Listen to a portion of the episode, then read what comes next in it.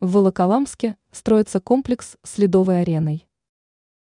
Городские власти уделяют большое внимание развитию спортивного направления. Для этих целей создаются условия для занятия спортом, строятся новые объекты. По информации агентства «Москва», пресс-служба Министерства физической культуры и спорта Подмосковья со ссылкой на министра Дмитрия Александровича Абаренова – сообщила о строительстве физкультурно-оздоровительного комплекса с ледовой ареной. Данный объект будет находиться в Волоколамске. Отмечается также, что в настоящее время комплекс готов на 65,5%. По словам Абаренова, новый объект станет первой ледовой ареной в муниципалитете. Он считает, что появление комплекса окажет положительное влияние на развитие спорта в Волоколамском округе.